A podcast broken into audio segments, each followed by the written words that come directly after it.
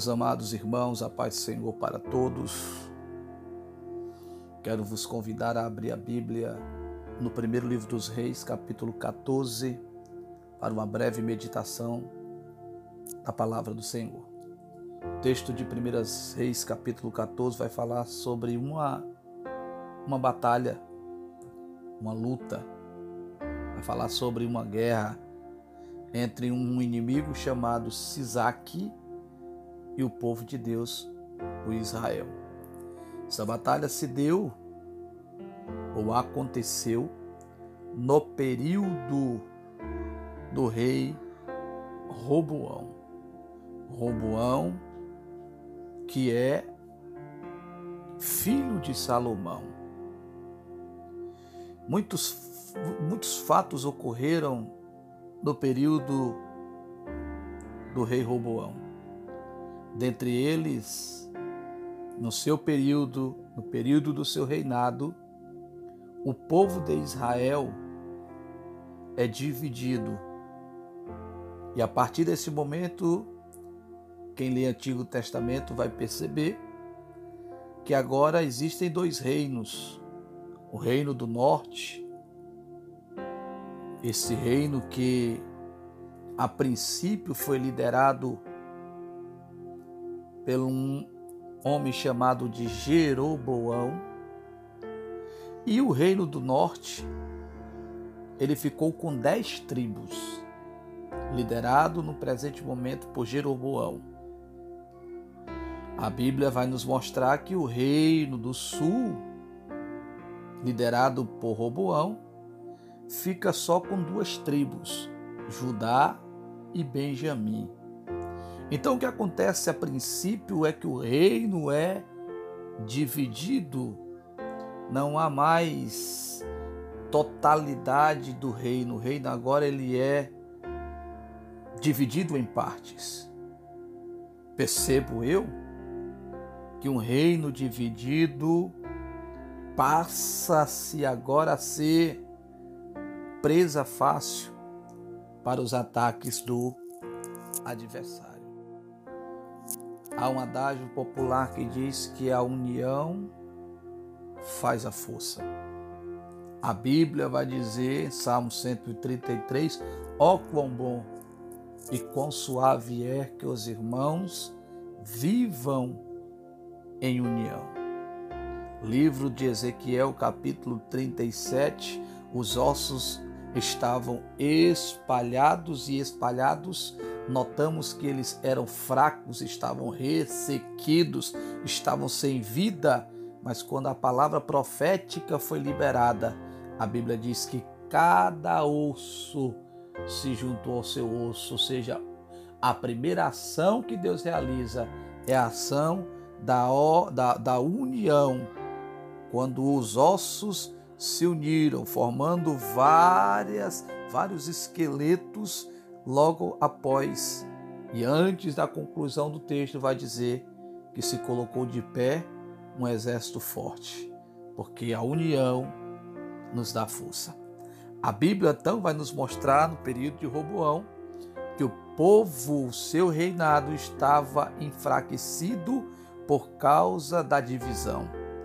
O inimigo então astuto como é, sagaz como é, resolve agora lutar contra esta nação que está dividida. E o texto vai nos dizer que Sisaque vence essa batalha. E o que me chama a atenção, e eu quero meditar aqui em rápidas palavras para os irmãos, é que nesta batalha Sisaque ele rouba em especial uns escudos de ouro. Esses escudos de ouro que foram fabricados não por Roboão, mas pelo seu pai que lhe antecedeu o trono, Salomão, eram escudos que eram usados em cerimônias especiais eram escudos que eram usados em momentos e ocasiões especiais. Não eram escudos comuns que iam para, a, a, para, para o campo de batalha, eram escudos que eram usados somente em ocasiões especiais, em cerimônias, em festas especiais no tempo do rei Salomão. O que me chama mais atenção não é o fato do inimigo levar o escudo, ou os escudos, porque eram 300. O que me chama atenção é Roboão não ir atrás do escudo e, em vez disso, substituir os escudos por escudos de bronze. Roboão, com isso, está querendo dar um jeitinho das coisas não, não, não, não saírem do lugar, para que a cerimônia continue, para que a festa continue, para que aquilo que é litúrgico continue. Porém, Roboão substitui o original por algo que é falsificado. Eu quero aplicar esta, este, este texto bíblico para a nossa vida, para a nossa caminhada. Quero aplicar este texto bíblico para aquilo que nós vivemos, vivenciamos com o Senhor. Estamos vivendo, na verdade, uma época escatológica. Estamos vivendo, na verdade, o tempo do fim. Nós estamos na expectativa de a qualquer momento o nosso Senhor, o nosso Salvador regressar, assim como ele prometeu.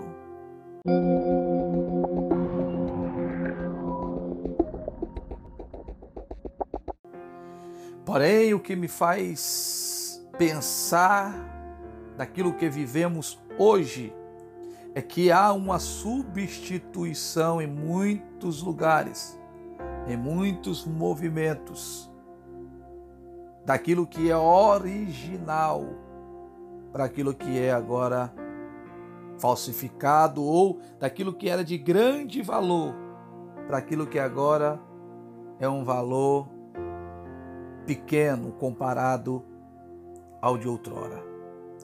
Nós estamos vivendo a época onde, os, onde estão invertendo, trocando os valores.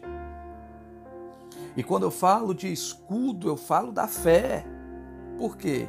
Porque Paulo vai dizer aos Efésios, capítulo 6, que a fé é o nosso escudo e através desta fé nós podemos apagar os dardos inflamáveis do maligno.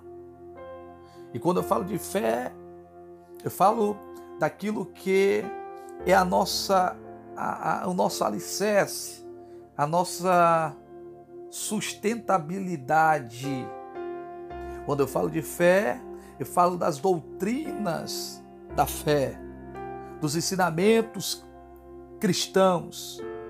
Eu falo daquilo que nos faz ter fé, a palavra. Essa que não pode e nem deve ser substituída.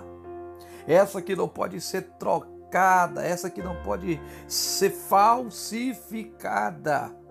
Porém, já dos dias de Paulo, Paulo diagnosticou já nos seus dias que existiam os falsificadores da palavra. Vivemos esta época, vivemos este tempo. O que acontecera com Paulo não é particularidade de Paulo.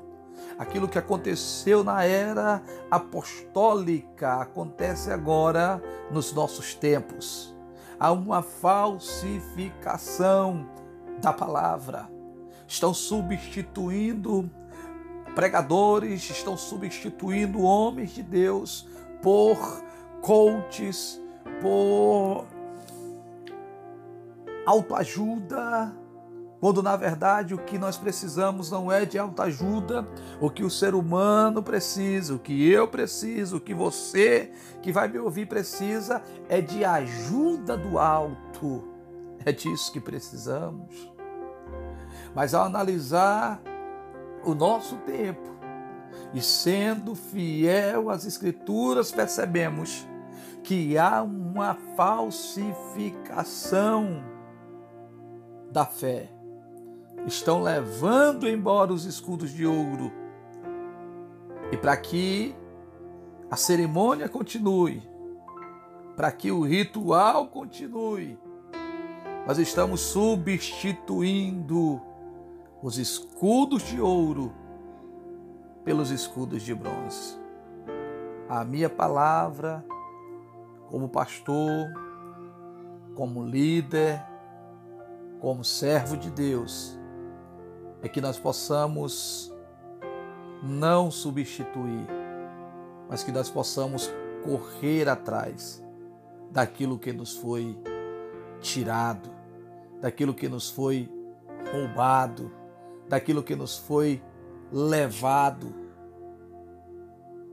Se fôssemos enumerar aqui as inúmeras doutrinas que estão sendo saqueadas do, do arraial de Deus, levaríamos muito tempo.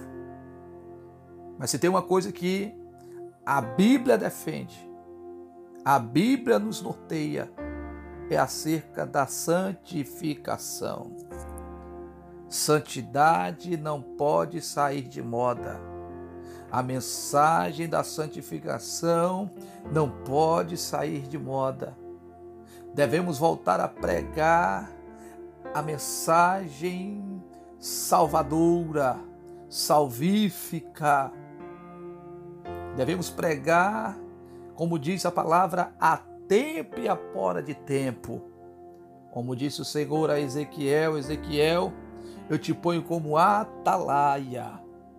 E há de ser que se uma alma pecar e você não advertir ela sobre o pecado, o sangue desta alma eu vou requerer de ti. Porém, Ezequiel diz o Senhor na continuidade: se você advertir a alma pecadora e mesmo assim ela não ouvir, não der crédito à advertência, tu serás livre do sangue desta alma. Que possamos voltar que possamos buscar de volta os escudos de ouro, que não possamos abraçar, que não venhamos abraçar a ideologia da falsificação, mas que possamos buscar de volta os escudos de ouro. Que Deus em Cristo te abençoe e até uma outra oportunidade em nome de Jesus. Amém.